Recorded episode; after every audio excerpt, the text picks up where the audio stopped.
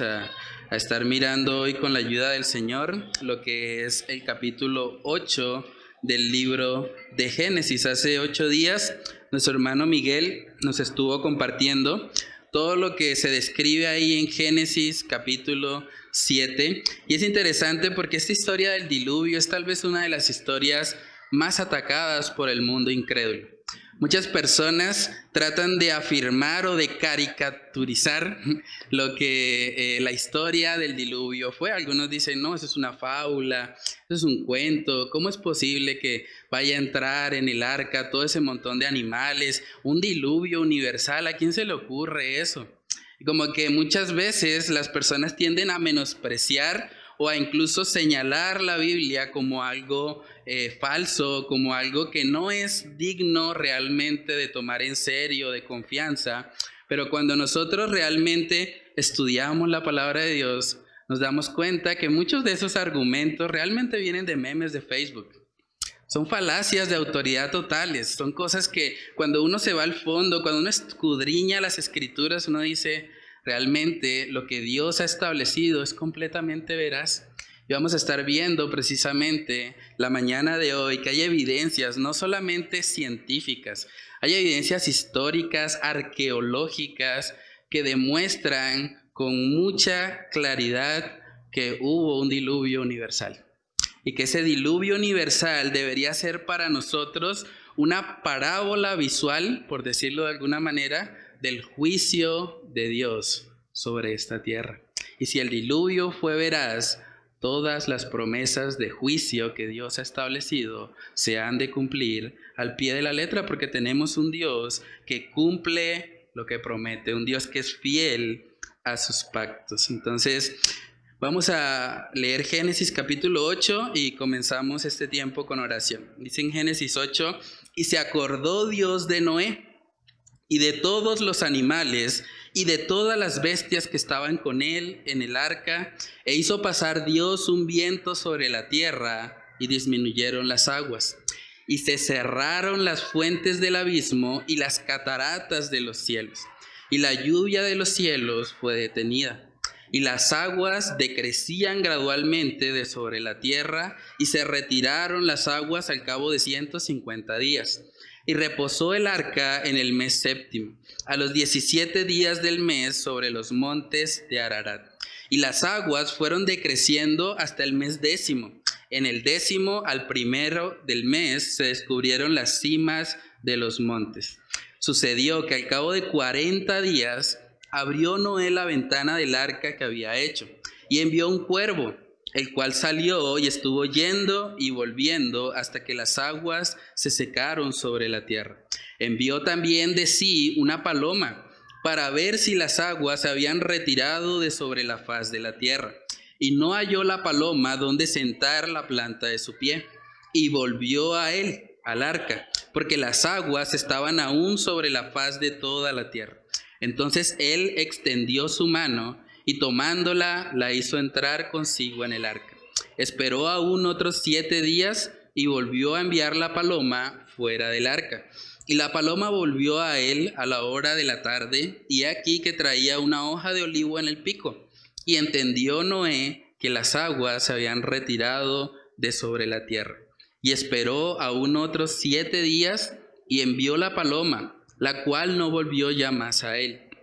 Y sucedió que en el año 601 de Noé, en el mes primero, el día primero del mes, las aguas se secaron sobre la tierra, y quitó Noé la cubierta del arca, y miró, y aquí que la faz de la tierra estaba seca.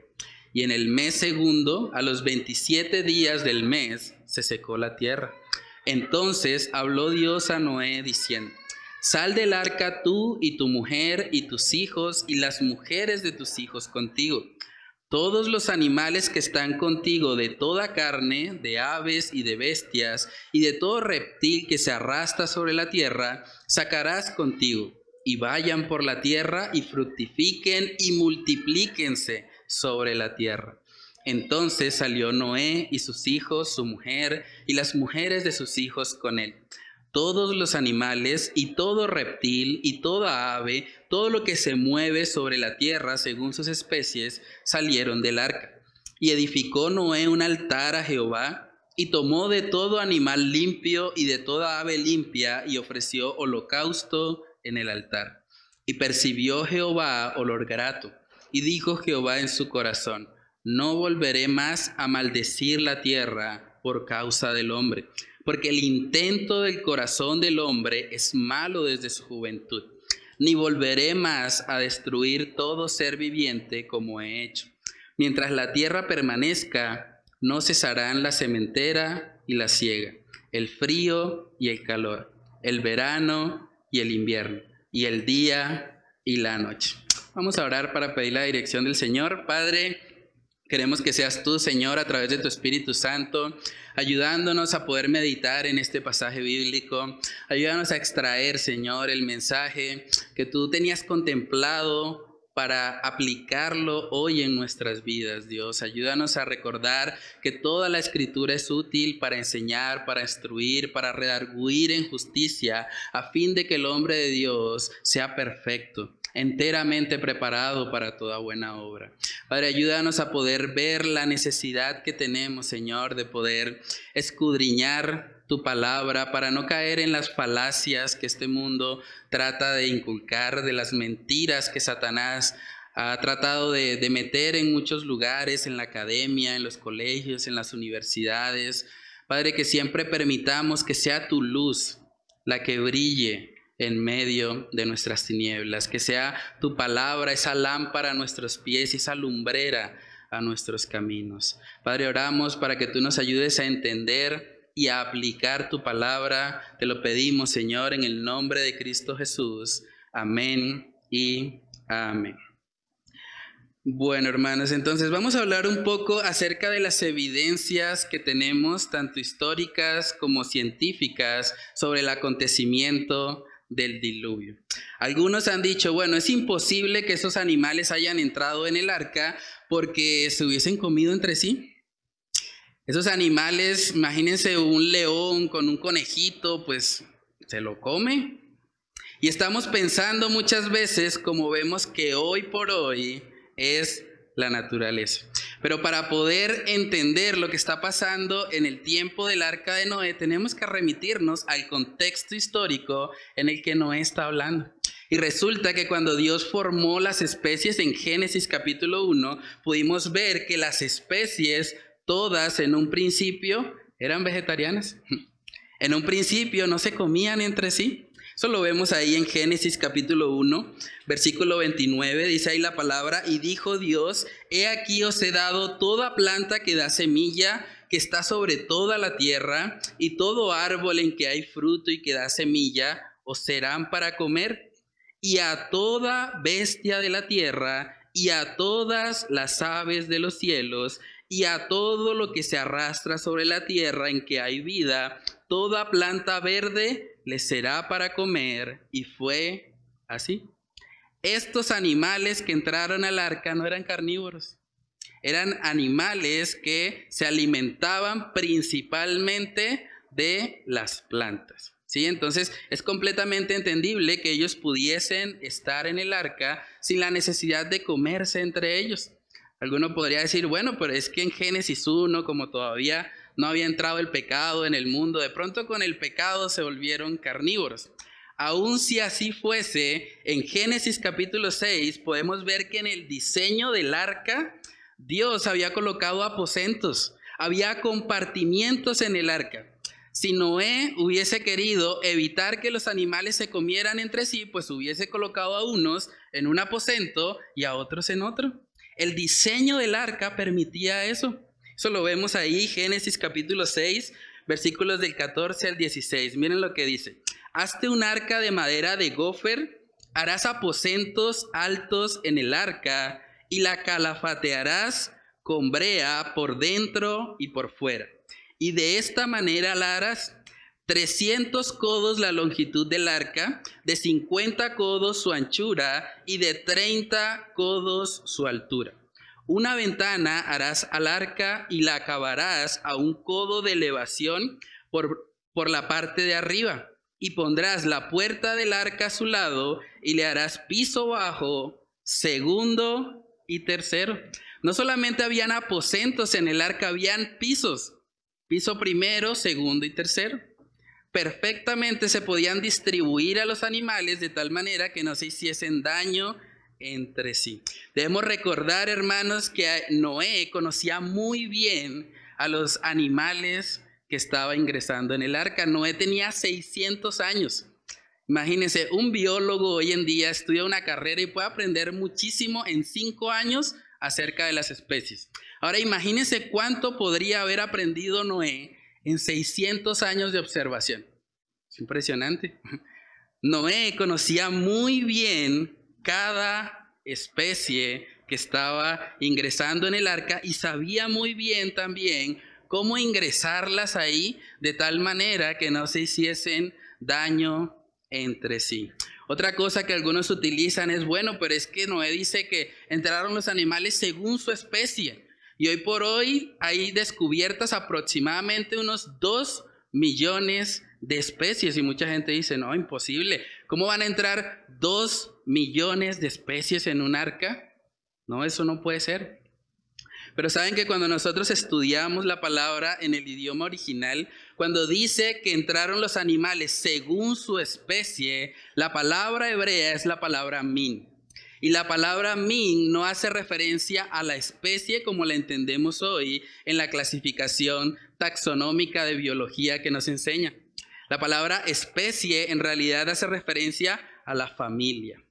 Vamos a ver un poco, esta es la, clasificación que nos muestran generalmente en el colegio. Esto está cambiando mucho, de hecho, con los estudios genéticos actuales. Entonces mucha gente piensa, bueno, la especie viene siendo ya el animal, el zorro, pero si el zorro ya tiene una mancha de otro color, entonces ya es una especie diferente.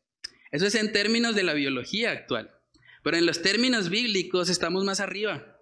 En los términos bíblicos estamos hablando de las familias. Eso quiere decir que en el arca de Noé no estaban la cantidad de eh, perros que, por ejemplo, conocemos hoy. Probablemente solamente había una pareja de perros. No estaba el pitbull, el chihuahua, el chitsu, no estaba todo ese montonón de, de especies diferentes que hoy conocemos, pero estaban dos perros de los cuales descendieron de ahí en adelante toda la diversidad genética que podemos conocer en el día de hoy.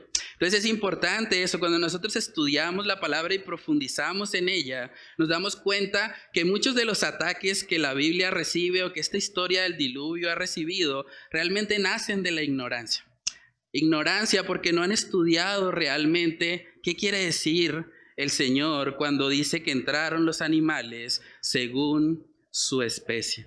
Entonces, en el arca muy probablemente no entraron millones de especies. En el arca, según los científicos creacionistas, se estima que entraron alrededor de entre 2.000 y máximo 20.000 animales diferentes, aproximadamente. Teniendo en cuenta algunos animales que se han extinguido con el tiempo y que probablemente pues entraron también y formaron parte de, de ese grupo que Noé eh, ingresó al arca para proteger su vida. Entonces, hermanos, dos mil y veinte mil animales quiere decir más o menos, ya les digo el dato. Si tomamos el dato superior, vamos a suponer que entraron aproximadamente 20 mil especies en el arca. Según las dimensiones del arca, las dimensiones del arca que se dan ahí mismo en las escrituras, en, en, codos está la dimensión. Se estima que el arca tendría 150 metros de ancho, unos 25 metros de largo y alrededor de 15 metros de altura. Esas medidas pueden variar un poco dependiendo de la medida del codo, porque en últimas el codo va a ser diferente de acuerdo a la persona con la que se esté midiendo, ¿no? Pero aproximadamente era eso. Eso quiere decir que si entran las 20.000 especies y nos vamos por el lado alto de la estimación, tendríamos más o menos ocupada el 40% del arca. Quiere decir que había un 60% del arca de espacio libre. O sea, cuando usted se va en un metro línea en hora pico, tiene menos espacio de lo que tenían los animales en el arca. Entonces, Perfectamente los animales podían convivir ahí sin ningún tipo de problema y Noé estaba encargado precisamente de supervisar, de administrar todo lo que sucedía dentro del arca.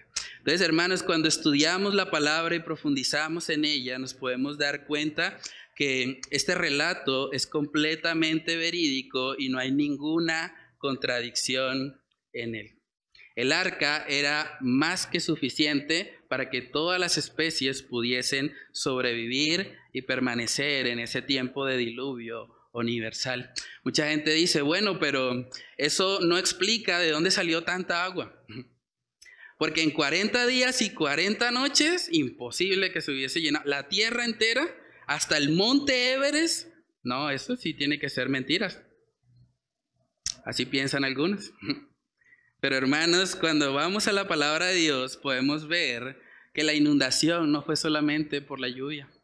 De hecho, la principal razón de la inundación fueron las aguas subterráneas. Eso habla probablemente de actividad volcánica que sucedió desde la faz del abismo y también de la capa de agua atmosférica de la que hemos hablado, que protegía al ser humano de los rayos ultravioleta, de los rayos que afectan y envejecen nuestro cuerpo.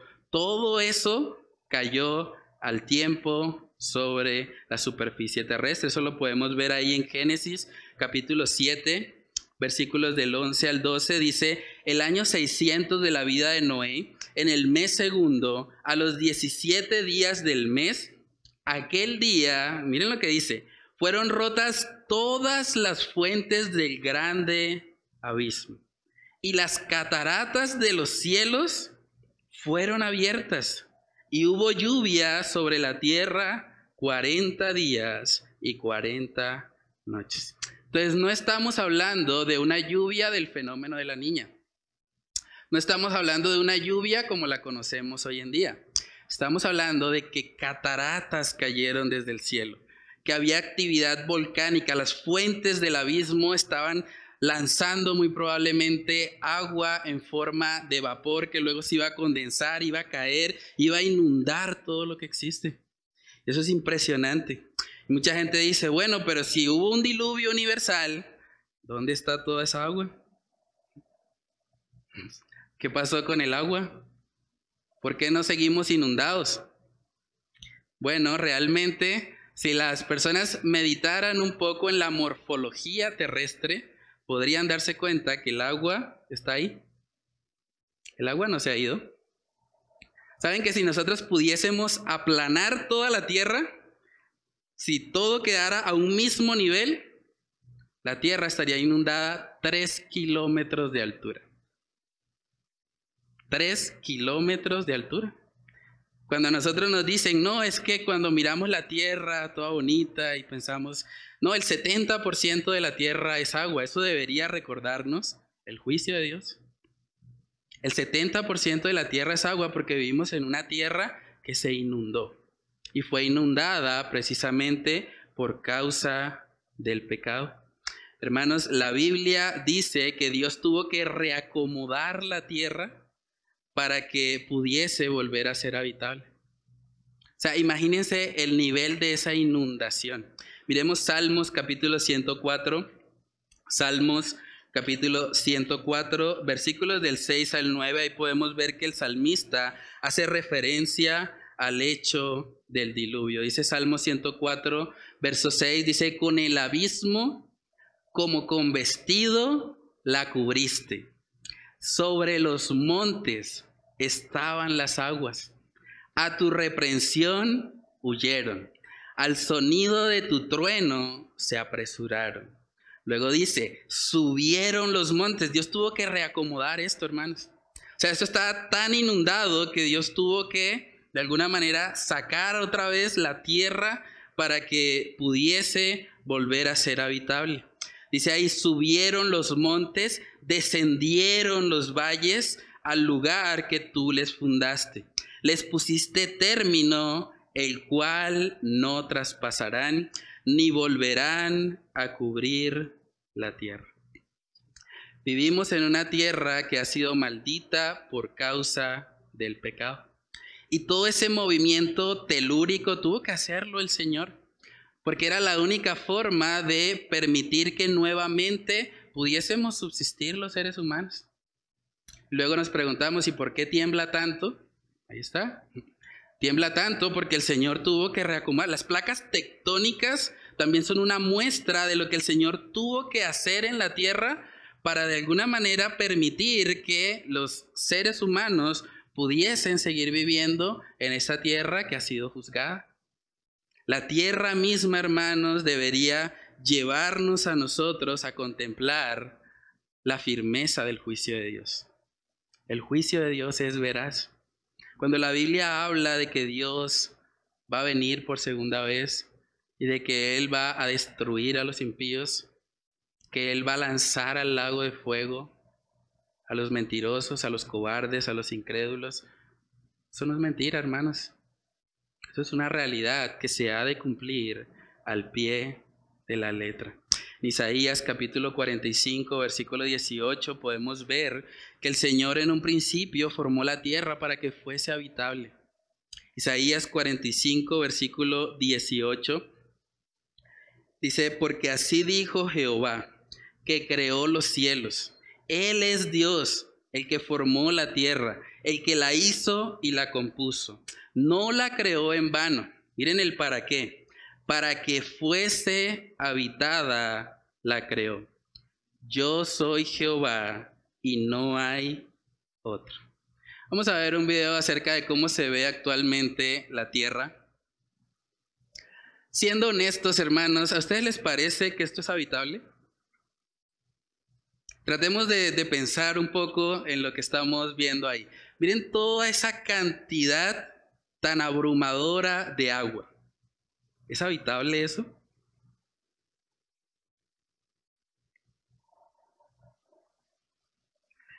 Saben que contemplar el globo terráqueo o contemplar el mapa mundi que vemos debería ser una parábola visual para nosotros del juicio de Dios. Cuando en las clases de sociales nos hablan de la hidrografía y nos dicen, no, pues mira, todo el, planeta Tierra, el 70% es agua, deberíamos poder decir, wow, increíble el juicio de Dios. Qué fuerte. Qué verás. Dios y su palabra son completamente fieles y verdaderas.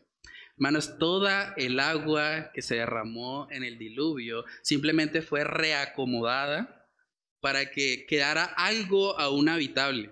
Pero si nosotros realmente miramos la Tierra, se estima que cerca del 10% de la Tierra es realmente habitable. Porque vivimos en una Tierra que ha sido juzgada. Los polos no son lugares habitables. Hay muchos pantanos en el mundo donde la humedad es tan alta que nadie puede entrar. Los océanos no son habitables. La mayoría, si uno realmente saca con detalle qué parte de la Tierra es genuinamente habitable, se queda con menos del 10%. Y cuando pensamos en eso deberíamos poder recordar el juicio de Dios. Por eso es tan importante que los padres que están acá le enseñen a sus hijos sobre estas cosas. Esto no se lo van a enseñar en el colegio. El colegio está interesado en que ellos piensen que las especies que habla aquí en Génesis eh, son las millones de especies que ellos han clasificado y por lo tanto la Biblia es falsa. Así funciona Satanás desde el principio. Siembra dudas sobre la palabra de Dios, quiere hacernos creer cosas que no son veraces, pero los padres tienen el llamado principal delante de Dios de instruir a sus hijos, de no permitir que las mentiras que les están bombardeando desde el colegio, desde la universidad, desde diferentes áreas en las que este mundo funciona, nosotros deberíamos ser quienes les hablemos a nuestros hijos de Dios. Quienes cuando les estemos mostrando el planeta Tierra podamos hablarles de ese juicio el Señor estableció. Y que podamos aprovechar eso también para evangelizar a los que nos rodean. Saben, yo no quiero dañarle sus próximas vacaciones, pero la próxima vez que usted vaya a la playa, usted puede meditar en el hecho de que el agua en el que usted se está bañando es el agua en el que Dios juzgó al mundo. Un día lo que había en esa agua eran cadáveres.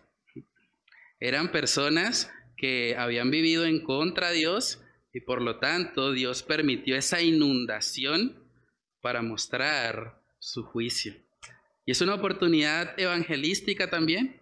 Cuando vamos a la playa, en vez de pensar, bueno, qué bonito el atardecer, también pensemos, qué grande es Dios, qué fuerte el diluvio. Cuando vemos la profundidad del océano, que no se ve allá al final y pensamos, increíble todo eso, deberíamos meditar y recordar en que nuestro Dios ha juzgado esta tierra. Entonces, hermanos, la cantidad de agua abrumadora que tenemos en la tierra es una evidencia, es una parábola visual del juicio de nuestro Dios. También es interesante ver cómo muchos antropólogos han clasificado más de 270 cuentos o leyendas antiguas de inundaciones universales. Qué casualidad. Hay más de 270 cuentos, incluso de culturas totalmente diferentes, que han llegado a la conclusión de que hubo una inundación universal y que solo se salvó un hombre y su familia. No siempre lo llaman Noé, algunos incluso han dicho que es una mujer, pero todos tienen en común que se salvó una persona y su familia. Qué interesante. Saben que los antiguos babilonios, los nativos americanos, los aborígenes australianos, los aztecas, los romanos, los griegos, los chinos, los mayas, los inuits y muchos otros registraron historias de inundaciones universales en las que solo un personaje o su familia sobrevivieron. Pueden buscarlo en internet, pueden googlearlo. Esperas. Muchas culturas han hablado de esta inundación Saben que en el mundo del entretenimiento se habla mucho de las ciudades eh, submarinas. ¿Han escuchado las historias de Atlántida y demás? De ahí proviene mucho de Aquaman y bueno, toda esa cosa que, que a veces se muestra en, los, en el entretenimiento. En realidad, todas esas ideas de una vida submarina nacen en parte del diluvio universal. ¿A quién se le ha de ocurrir que va a existir un mundo ahí debajo, una sociedad submarina, pues aquellos que estuvieron más cerca al evento del diluvio universal, porque muchas de las cosas que ellos conocían no las volvieron a conocer como las vieron. Es probable que el jardín del Edén quedase enterrado en las profundidades del océano. Algunos piensan que puede estar tal vez en una zona de Turquía más o menos, pero es una posibilidad. Y mucho de lo que conocían la gente en ese mundo antiguo no lo volvió a conocer de la misma manera. Cuando nos hablan de las famosas fosas marianas y nos dicen, no, este es el lugar más profundo donde ha llegado el hombre en el océano. Deberíamos poder pensar, imagínense, toda esa agua desde las fosas marianas hasta el monte Everest, todo eso fue parte del juicio de Dios. ¿Ustedes sabían que el monte Everest no es el monte más alto que existe? Vamos a mirar una imagen.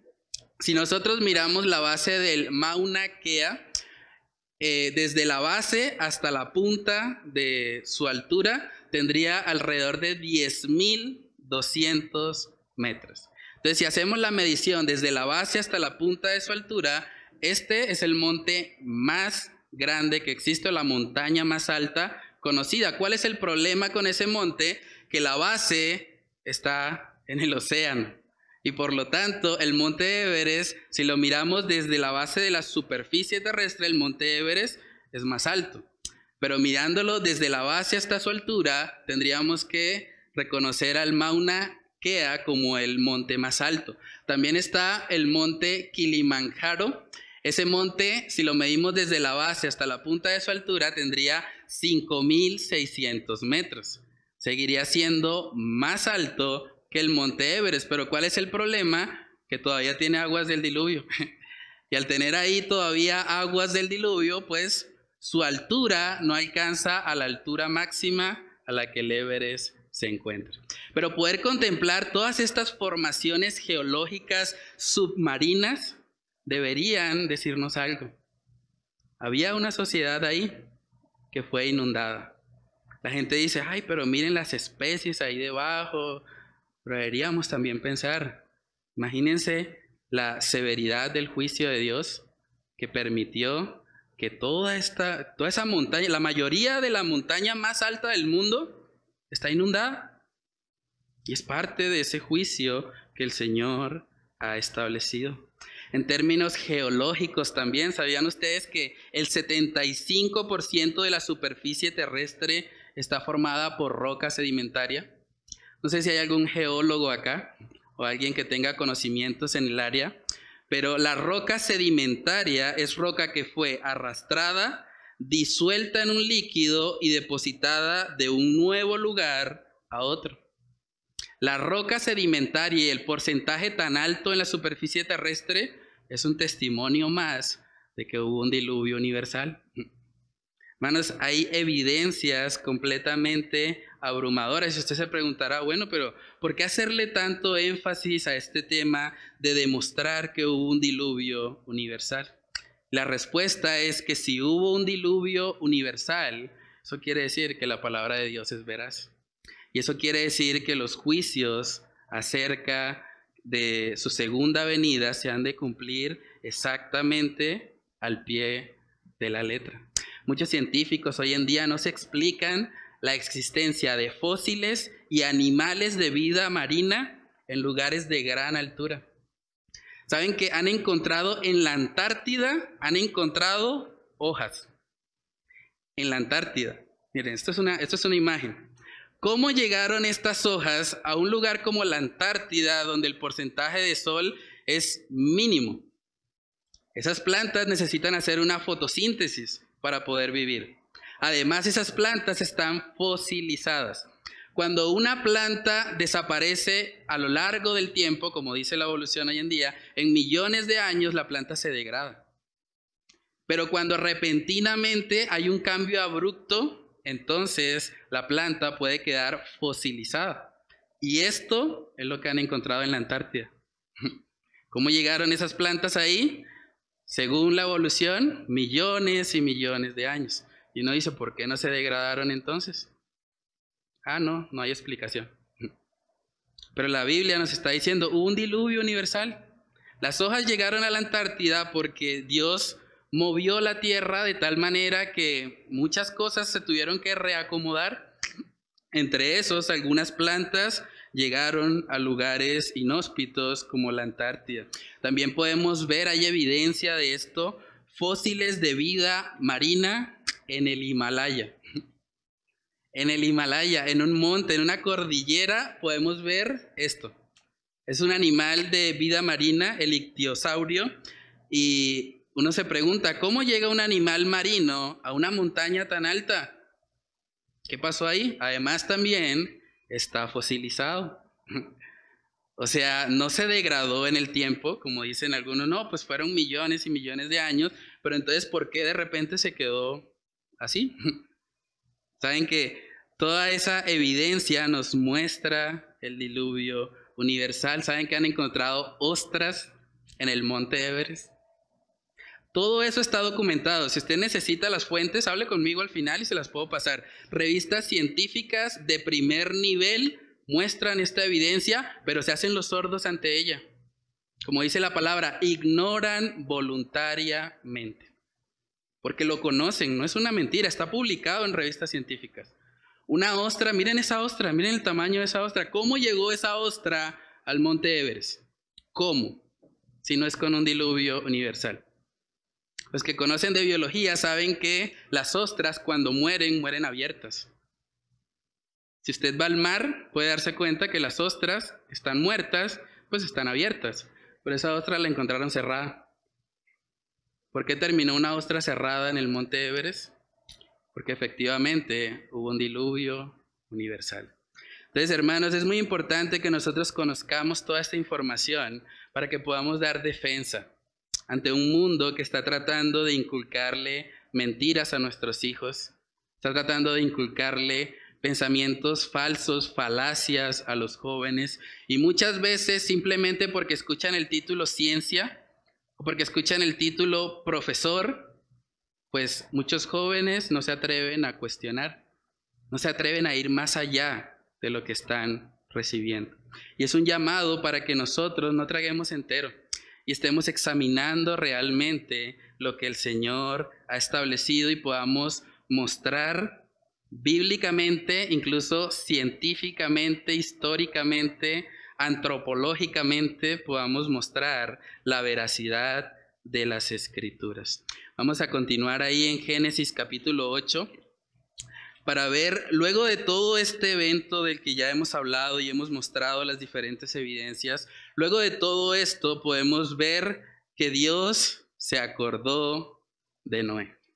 Se acordó de Noé. Y me encanta eso porque de eso se trata la misericordia de Dios. La etimología de la palabra misericordia viene de miseria y de acordarse.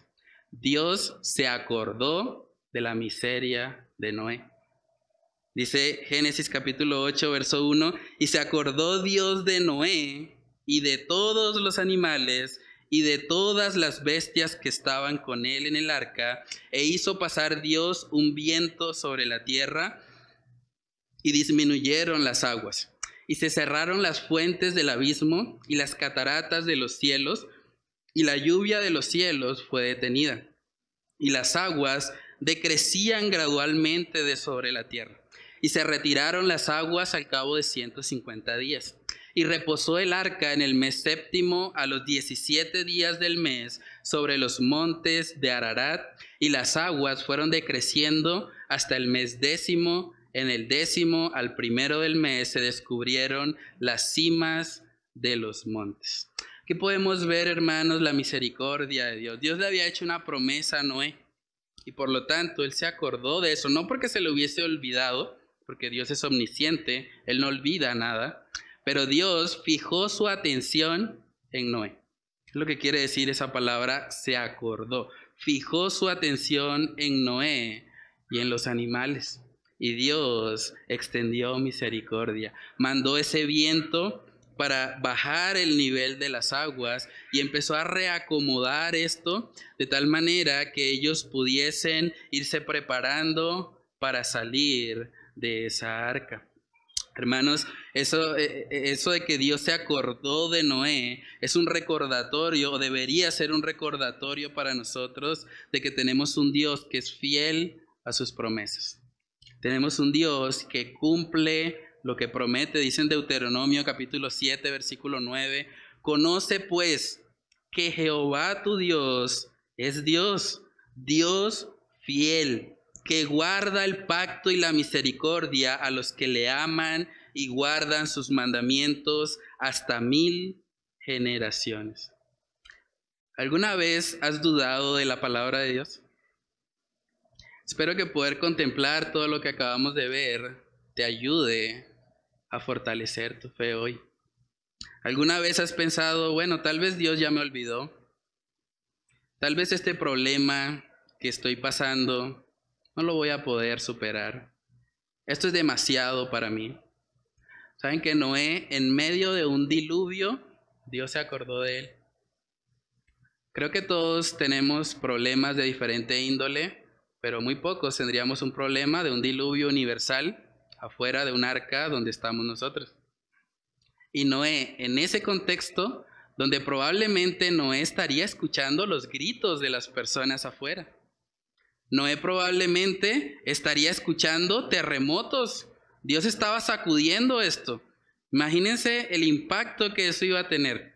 El arca muy probablemente no iba a ir así. El arca iba a estar probablemente saltando, moviéndose, haciendo cosas fuertes.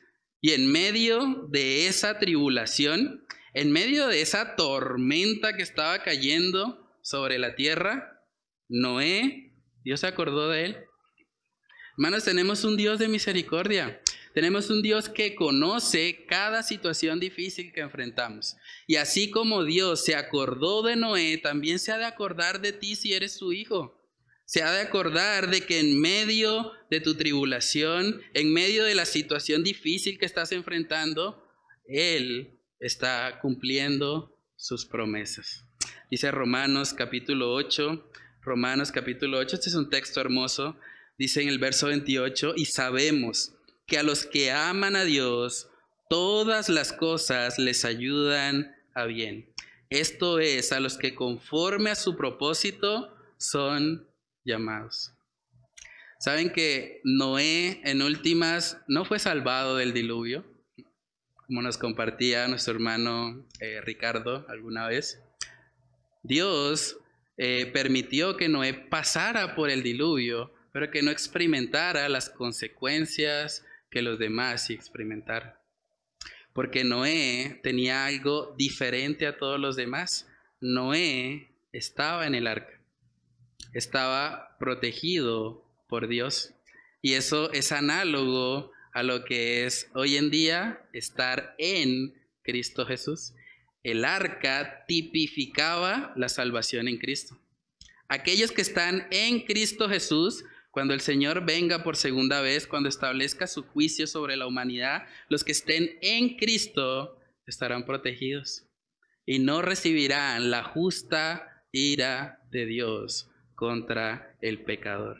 Entonces, hermanos, podemos pasar por situaciones difíciles, podemos sentirnos desmayar, puede haber momentos en nuestra vida donde tal vez sentimos que tenemos un diluvio en nuestras circunstancias, en nuestros problemas, en lo que enfrentamos día a día, pero podemos recordar, y esta historia debería alentarnos en eso, que tenemos un Dios de misericordia, un Dios que se acuerda de nuestra miseria y que nos extiende de su gracia y de su favor.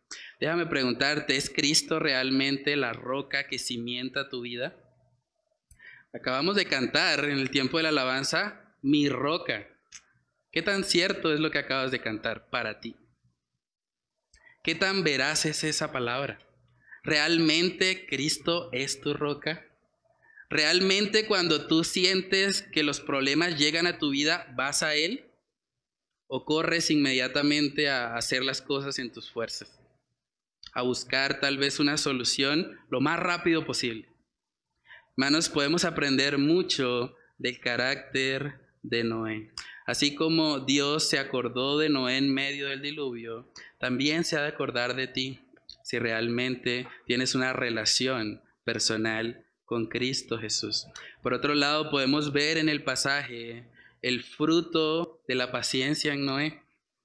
Es impresionante. Cuando termina el diluvio, la tendencia natural o la tendencia humana hubiese sido, vamos a ver, ya dejó de sonar la lluvia, vamos a asomarnos.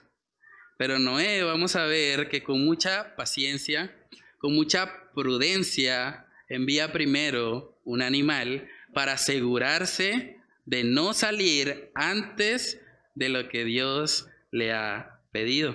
Miremos ahí en Génesis capítulo 8, versículo 6, dice el texto 6, dice, sucedió que al cabo de 40 días abrió Noé la ventana del arca que había hecho y envió un cuervo, el cual salió y estuvo yendo y volviendo hasta que las aguas se secaron sobre la tierra. Envió también de sí una paloma para ver si las aguas se habían retirado de sobre la faz de la tierra. Y no halló la paloma donde sentar la planta de su pie, y volvió a él al arca, porque las aguas estaban aún sobre la faz de toda la tierra. Entonces él extendió su mano y tomándola la hizo entregar consigo en el arca. Esperó aún otros siete días y volvió a enviar la paloma fuera del arca. Y la paloma volvió a él a la hora de la tarde, y he aquí que traía una hoja de olivo en el pico. Y entendió Noé que las aguas se habían retirado de sobre la tierra. Y esperó aún otros siete días, y envió la paloma, la cual no volvió ya más a él. Qué gran testimonio de paciencia, ¿no? Dice, y esperó. No esperó una hora, no esperó un día, esperó siete días. Qué paciencia la de este hombre la naturaleza humana hubiese tendido en ese momento a salgamos. O tal vez su familia pudiese haberle dicho, Noé, pero ya escampó, salgamos. ¿Cuál es el miedo? Pero vemos que Noé muy prudentemente primero envía un cuervo. Es probable que el cuervo, al no ingresar nuevamente en el arca, se encontrara con algún cadáver flotante. Los cuervos son carroñeros Los cuervos podían haberse alimentado de eso. Pero la paloma vemos que entra nuevamente en el arca, trae la hoja de olivo y de esa manera le muestra a Noé, es un testimonio para Noé de que las aguas se habían retirado de sobre la faz de la tierra. Hermanos, saben que esa actitud de paciencia de Noé es algo que necesitamos en nuestra vida. Tendemos a ser tan impacientes y a cometer tantos errores por causa de nuestra impaciencia, porque queremos todo ya, porque no nos gusta el diluvio, porque no nos gustan las situaciones difíciles, no nos gusta estar de pronto en una situación donde no tenemos el control, donde no sabemos qué ha de suceder en el futuro. Y en esos momentos generalmente la impulsividad o la impaciencia nos lleva a actuar de forma inapropiada. Pero saben que parte de la sabiduría que Dios nos da es que podamos vivir vidas prudentes. Una persona prudente es una persona mesurada, es una persona que no se deja llevar por sus impulsos emocionales, sino que tiene el dominio y la templanza para decidir conforme a la palabra de Dios y no conforme a su corazón engañoso tal vez le está llevando. En Proverbios capítulo 3, en el versículo 16, dice, todo hombre prudente procede con sabiduría, mas el necio manifestará necedad. Hay un contraste entre el prudente y el necio. Pregúntate hoy, ¿en qué lado estás? ¿Eres más tendiente a ser impulsivo, a actuar rápidamente conforme a ti te parece, sin consultarlo con nadie? No, yo hago las cosas a mi manera. No tengo que hablarlo con mi esposa, porque yo soy la cabeza del hogar. O no tengo que hablarlo con mi pastor, o no tengo que hablarlo con mis consejeros, con mis mentores espirituales, no, yo lo hago a mi manera. Hermanos, debemos tener mucho cuidado con ese tipo de actitudes. La impaciencia ha sido la causa de no pocos pecados en la vida de muchos hombres. Hombres incluso de Dios. Hombres que tenían una relación con Él, pero que en un momento de impaciencia terminaron pecando y las consecuencias llegaron sobre su vida. Saben que Noé, en medio de su actuar prudente, pudo ver más adelante la respuesta de Dios. Hasta ese momento Dios no le había dicho nada a Noé. Y Noé dice, bueno, con prudencia voy a enviar la paloma, voy a asegurarme. Pero luego en Génesis capítulo 8 vemos que ya Dios le da el mandato de salir. Génesis capítulo 8 en el verso 3 dice, y sucedió que en el año 601 de Noé, en el mes primero, el día primero del mes, las aguas se secaron sobre la tierra. Y quitó Noé la cubierta del arca y miró, y aquí que la faz de la tierra estaba seca. Y en el mes segundo, a los 27 días del mes, se secó la tierra. Entonces habló Dios a Noé diciendo, Sal del arca tú y tu mujer, y tus hijos y las mujeres de tus hijos contigo todos los animales que están contigo, de toda carne, de aves y de bestias, y de todo reptil que se arrastra sobre la tierra, sacarás contigo y vayan por la tierra y fructifiquen y multiplíquense sobre la tierra. Entonces salió Noé y sus hijos, su mujer y las mujeres de sus hijos con él, todos los animales y todo reptil y toda ave todo lo que se mueve sobre la tierra, según sus especies, salieron del arca. Vemos que después de su actuar prudente, vemos que Dios le habló a Noé y le dijo, bueno, ya, sal tú y tu mujer y los animales. Y eso nos muestra, hermanos, que Dios responde también a nuestras oraciones. Yo creo que Noé probablemente no quería salir del arca porque quería escucharlo de parte de Dios. Él tal vez quería esperar a estar completamente seguro de que ya era el tiempo. Y una vez que Dios le habló a Noé, le dijo, sal, entonces él, como ha actuado hasta este momento, en obediencia, fue y salió con su familia y con los animales. Hermanos, debemos pedirle al Señor que Él nos ayude a actuar siempre en prudencia, actuar siempre en oración. No deberíamos hacer nada sin oración. Si usted tiene algún plan en su vida, algún proyecto, no lo empiece sin oración. Eso es tratar de construir algo en nuestras propias fuerzas. Pero deberíamos ser personas caracterizadas por buscar al Señor siempre. Que nuestros hijos, que las personas que nos rodean, los que son más cercanos a nosotros, puedan decir, Él es un hombre de oración. Tendrá mil fallas, mil defectos, pero Él ora. Y yo puedo ver realmente que Él no quiere hacer nada en sus propias fuerzas, Él busca al Señor. Él no está tratando simplemente de, de lograr sus objetivos, cueste lo que cueste. Él está tratando de agradar a Dios, cueste lo que cueste.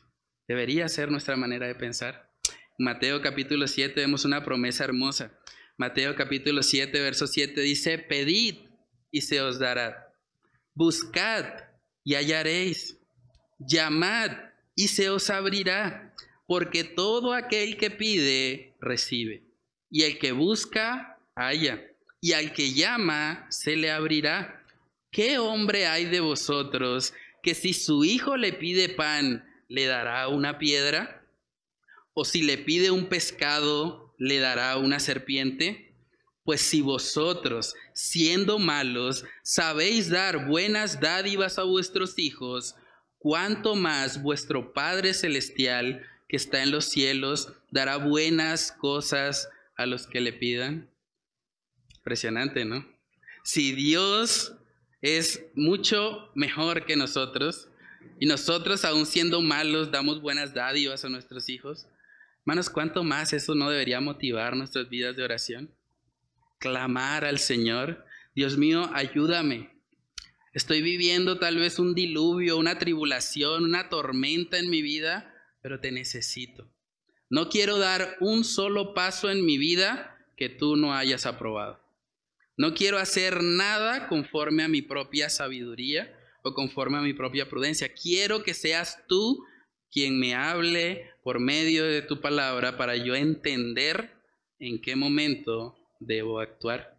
En Santiago capítulo 1 también vemos otra promesa hermosa para los creyentes y es que Dios mismo nos invita a que le pidamos sabiduría. Santiago capítulo 1 versículos del 5 al 7 dice, y si alguno de vosotros tiene falta de sabiduría, pídala a Dios, el cual da a todos abundantemente y sin reproche, y le será dada. Miren eso, le será dada. Dice debajo, pero pida con fe, no dudando nada, porque que duda es semejante a la onda del mar que es arrastrada por el viento y echada de una parte a otra. No piense pues quien tal haga que recibirá cosa alguna del Señor. Imagínense, el Dios de sabiduría nos está diciendo, pídame. Si alguno tiene falta de sabiduría, pídame. Aquí estoy y se la sé de dar, pero pidan con fe, no dudando nada. Qué preciosa promesa. Podemos acercarnos a Dios y pedirle que nos ayude. Cuando usted no sabe qué hacer en una situación en su vida, cuando usted se siente impotente, cuando usted está pensando, Señor, pero ¿cómo voy a salir de esta situación en la que me encuentro? Pida sabiduría.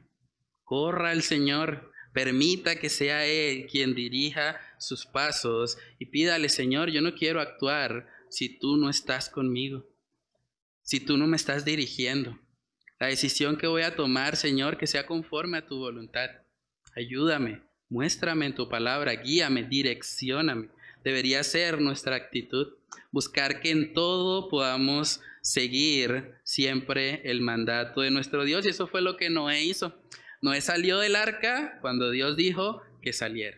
Y salió con los animales y podemos ver que justamente después de salir del arca, la primera reacción de Noé es lo que he titulado como la respuesta lógica ante la salvación. El tercer y último punto en esta mañana, la respuesta lógica ante la salvación. Si alguien ha recibido una salvación tan grande como la que Noé recibió físicamente, porque fue una salvación grande, el mundo entero pereció en agua y él y su familia sobrevivieron junto con los animales. La reacción lógica ante eso es simplemente adorar, adorar. ¿Qué más puede hacer Noé cuando probablemente está saliendo del arca y está viendo toda esa cantidad de cadáveres, toda esa cantidad de personas tal vez con un olor fétido. Y él se está levantando y viendo, Señor, yo merecía también estar aquí. Yo también merecía el diluvio. Yo también he pecado en contra de ti. ¿Por qué te acordaste de mí, Señor? ¿Qué viste en mí para que yo pudiese ser salvado? Oh Señor, simplemente me rindo ante ti. Te alabo, te bendigo por tu misericordia. Y es lo que Noé hizo. En Génesis capítulo 8, verso 20 dice, y edificó Noé un altar a Jehová y tomó de todo animal limpio. Noé sabía que después de eso había que darle lo mejor al Señor. Tomó de todo animal limpio y de toda ave limpia y ofreció holocausto en el altar. Y percibió Jehová olor grato. Y dijo Jehová en su corazón, no volveré más a maldecir la tierra por causa del hombre, porque el intento del corazón del hombre es malo desde su juventud. Ni volveré más a destruir todo ser viviente como he hecho. Mientras la tierra permanezca, no cesarán la cimentera y la siega, el frío y el calor, el verano y el invierno, y el día y la noche. No solamente Dios tuvo misericordia de Noé y su familia, sino que hizo una promesa. La promesa de que no volvería a destruir a la tierra con agua. Y también está diciendo ahí que mientras la tierra permanezca, siempre va a haber frío y calor. Y eso es importante porque hoy en día hay muchos ambientalistas extremos que están hablando de que el cambio climático va a acabar con la Tierra. Es que si sube un grado más la temperatura, ya esto se acaba, se derriten los polos, se destruye todo. Pero la Biblia está prometiendo que siempre va a haber frío y calor, siempre va a haber día y noche. No quiere decir entonces que no vamos a cuidar el medio ambiente, tampoco eso está bien, pero en últimas debemos tener claro, este mundo no se va a acabar por un cambio climático. No se va a acabar, ni el, ni el mundo está sobrepoblado, como muchos también afirman, diciendo, no, es que mejor no tener más hijos porque el cambio climático está creciendo. ¿Saben cuánto contaminan las industrias versus cuánto contamina un ser humano? Es realmente absurdo pensar de esa manera. Pero hermanos, el Señor ha prometido, siempre va a haber frío y calor. No nos gusta cuando hace mucho calor, pero siempre va a haber frío y calor. Y vamos a estar siempre en esos dos extremos, pero con la promesa de que el Señor no va a destruir nuevamente la tierra con agua como ya una vez lo hizo. Entonces tratemos de pensar o colocarnos por un momento en el lugar de Noé. ¿Cómo se hubiese sentido usted si hubiese sido usted el que se está bajando del arca? ¿Cómo se hubiese sentido usted al ver el panorama de personas muertas, conocidos? Tal vez personas a las que Noé les predicó y les rogó y les dijo, arrepiéntanse, viene un diluvio, va a llover, y ellos se le burlaban en la cara. Probablemente Noé los vio ahí tirados. Imagínense el dolor, imagínense la aflicción que sentiría Noé. ¿Por qué no me escucharon? ¿Por qué no hicieron caso al mensaje que les estaba dando? Y en ese contexto Noé pudo ver la misericordia de Dios y pudo adorarle a Él. Ahora hermanos, si Noé adoró al Señor por una salvación que aunque fue grande, era una salvación física. Era una salvación en últimas temporal, porque más adelante, y vamos a estudiarlo, Noé sí se murió. Entonces, esa salvación del diluvio universal duró algunos años, pero se acabó. Ahora, cuando nosotros hablamos de la salvación que Cristo nos ofrece, hablamos de una salvación eterna. No son 500 años, hermanos, es una eternidad. Una eternidad que merecíamos nosotros pasarla en el lago de fuego, recibiendo la justa ira de Dios porque hemos pecado en contra de Él. Y Dios en su infinita misericordia envía a Jesús y Él recibe el castigo que tú y yo merecíamos. Y ahora solo por gracia, solo por medio de la fe, podemos recibir una salvación mucho más grande que la que Noé recibió. ¿Cuál debería ser nuestra actitud ante eso? Deberíamos rendirnos en adoración. Deberíamos vivir completamente entregados para nuestro Señor y Salvador. Si Noé hizo un altar al contemplar la misericordia que Dios había tenido con él y con su familia, ¿no deberíamos nosotros los creyentes vivir como sacrificios vivos? Ya no nos relacionamos con Dios por medio de un templo, pero ahora somos nosotros el templo. El Espíritu Santo mora en nosotros. Al contemplar las misericordias de Dios, la reacción lógica, hermanos, debería ser rendirnos ante Él. Debería ser venir de rodillas ante el único que es digno de alabanza y gloria. Dice en Romanos capítulo 2, este texto es hermoso. Dice, así que, hermanos, os ruego por las misericordias de Dios que presentéis vuestros cuerpos en sacrificio vivo, santo, agradable a Dios, que es vuestro culto racional. No os conforméis a este siglo, sino transformaos por medio de la renovación de vuestro entendimiento, para que comprobéis cuál sea la buena voluntad de Dios, agradable y perfecta. Al contemplar las misericordias de Dios, deberíamos presentar nuestros cuerpos como un sacrificio vivo, santo y agradable a Él. Es nuestro culto reaccional. Esa es la reacción lógica ante eso. Si Noé adoró al Señor por una salvación física, ¿cuánto más deberíamos nosotros adorarlo por una vida eterna en el Señor? Una vida eterna en Cristo Jesús. Señor, me entrego totalmente a ti. Señor, ya no quiero vivir más para mí. Muero al viejo hombre. Quiero que tú seas el centro de mi vida. Señor, yo merecía el infierno eterno. No solamente un diluvio temporal, merecía el infierno eterno. Y tú me salvaste. Y tú moriste en mi lugar. Y tú me has dado el precioso regalo de la salvación. Señor, ayúdame a vivir para ti. Ayúdame a recordar que aunque no soy salvo por obras, soy salvo para buenas obras. Y ahora quiero que toda mi vida sea simplemente un sacrificio vivo para ti. Quiero ser yo el que rinda totalmente mi vida ante ti.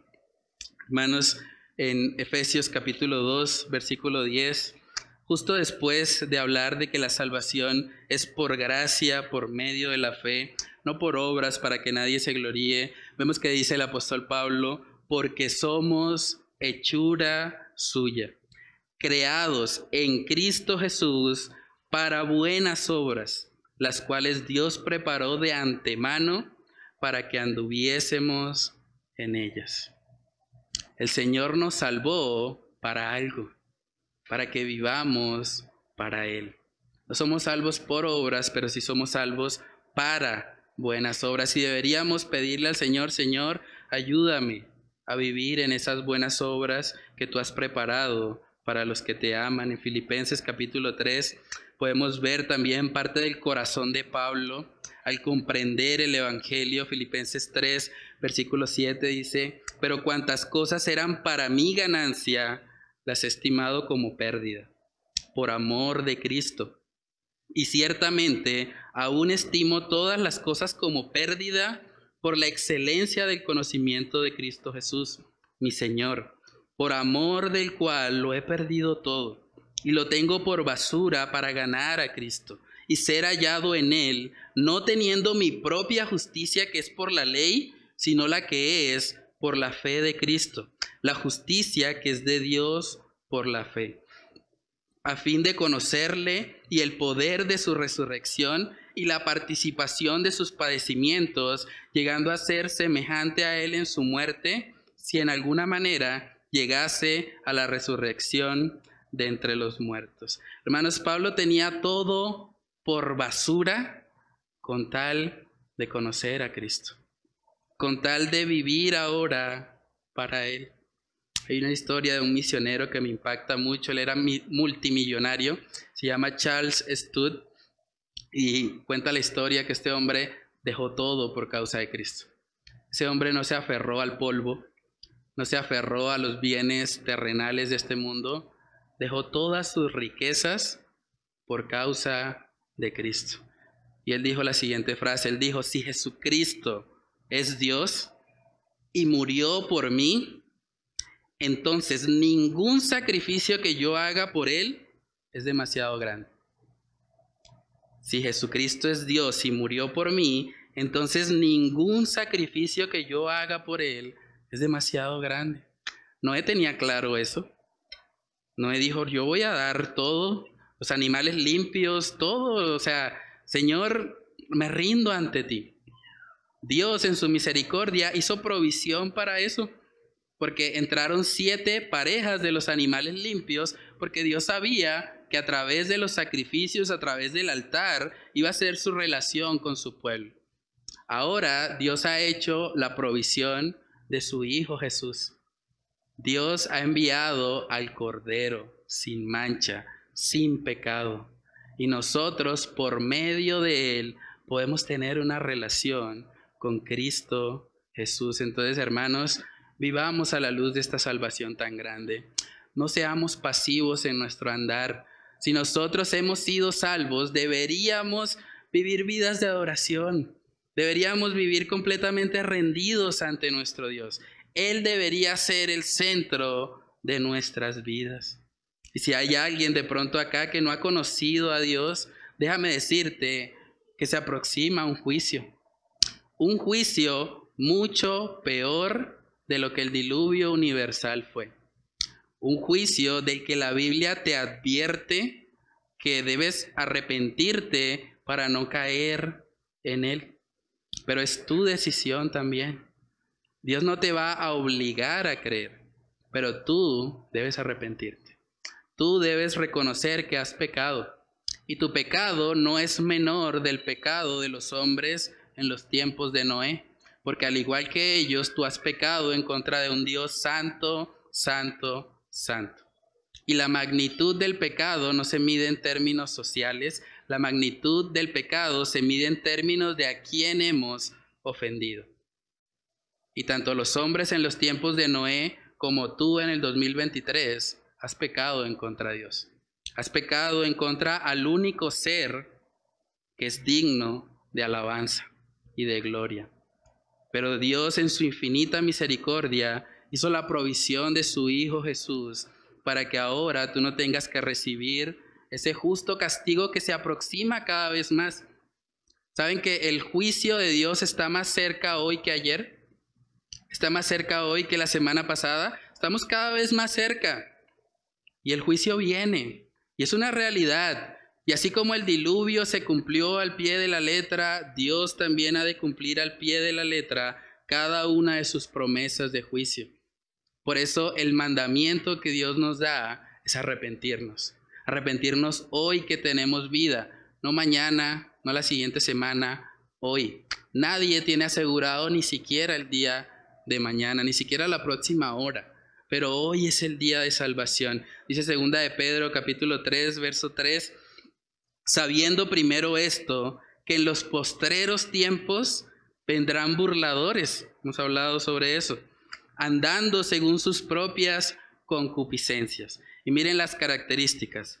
Y diciendo, ¿dónde está la promesa de su advenimiento? Porque desde el día en que los padres durmieron, todas las cosas permanecen así como desde el principio de la creación. No, todo está igual.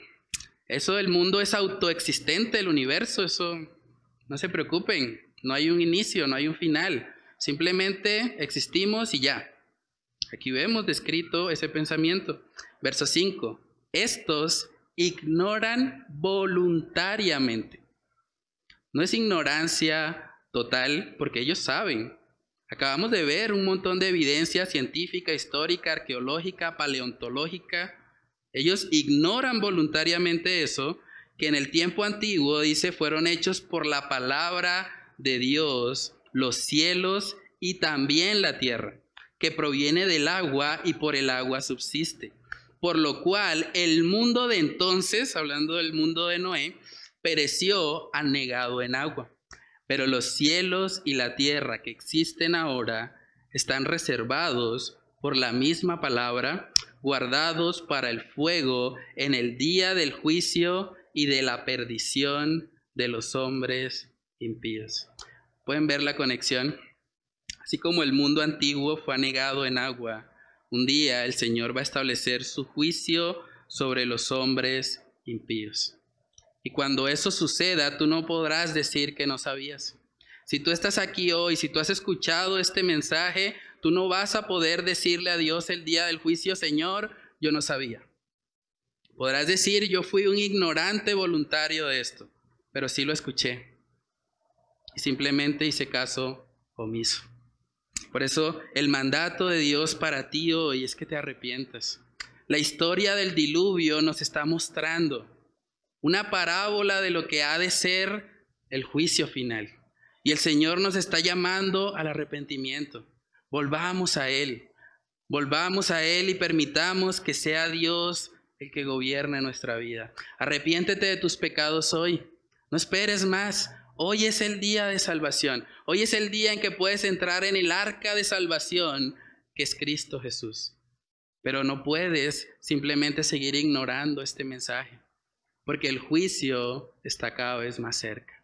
El juicio se aproxima y Dios no quiere que ninguno perezca, sino que todos procedan al arrepentimiento. Vamos a orar. Padre, te damos muchas gracias, Señor, por esta tu palabra. Gracias por permitirnos meditar en esta mañana en la magnitud del juicio que tú enviaste sobre la tierra con el diluvio universal. Padre, gracias porque en tu misericordia nos has permitido estudiar y contemplar, Señor, lo que tú has hecho en la vida de la familia de Noé. Gracias porque este hombre es un testimonio de obediencia, es un testimonio de, de actuar siempre en dominio propio, en prudencia, de buscar tu dirección en cada circunstancia. Padre, ayúdanos a imitar la fe de Noé. Ayúdanos a vivir, Señor, adorándote a ti. Al contemplar, Señor, esa salvación tan grande. Al contemplar que no solamente nos ha salvado de una muerte física, nos ha salvado de una muerte eterna, de una muerte espiritual. Padre, gracias, porque siendo tan indignos, tan inmerecedores de ti, Señor. Tú en tu gracia nos has alcanzado. Gracias por habernos concedido el precioso regalo de la fe. Gracias porque por medio de él podemos experimentar tu gracia y tu favor en nuestras vidas. Padre, ayúdanos a poder prepararnos, Señor, para dar defensa ante un mundo que es cada vez más hostil al cristianismo, ante un mundo que rechaza lo que tú has establecido, que ignora voluntariamente que tú has enviado un juicio sobre esta tierra y que un día ellos también han de tener que dar cuentas delante del juez todopoderoso y justo. Padre, ayúdanos, Señor, a poder aplicar tu palabra. Ayúdanos a vivir como sacrificios vivos delante de ti. Ayúdanos a recordar, Señor, que si Noé adoró, al bajarse del arca. Padre, nosotros deberíamos adorarte en todo tiempo, después de haber recibido un regalo tan grande como es la salvación de nuestras almas. Padre, ayúdanos a poder ser pregoneros de justicia como Noé. Ayúdanos a hablarle a un mundo que no te conoce acerca de las virtudes que hay en Cristo Jesús y acerca del camino, la verdad y la vida el único que puede salvar sus almas. Sabemos que en ningún otro hay salvación porque no hay otro nombre bajo el cielo dado a los hombres en el que podamos ser salvos, sino en Cristo Jesús. Padre, ayúdanos a poder aplicar tu palabra en nuestras vidas y que seas tú, Señor, por medio de tu Espíritu Santo, convenciéndonos y capacitándonos para que podamos vivir una vida que te agrade en todo tiempo. Señor, que solo tú seas exaltado por medio de la aplicación de la palabra que hemos escuchado en esta mañana. Te lo pedimos, Señor, en el nombre de Cristo Jesús. Amén y amén.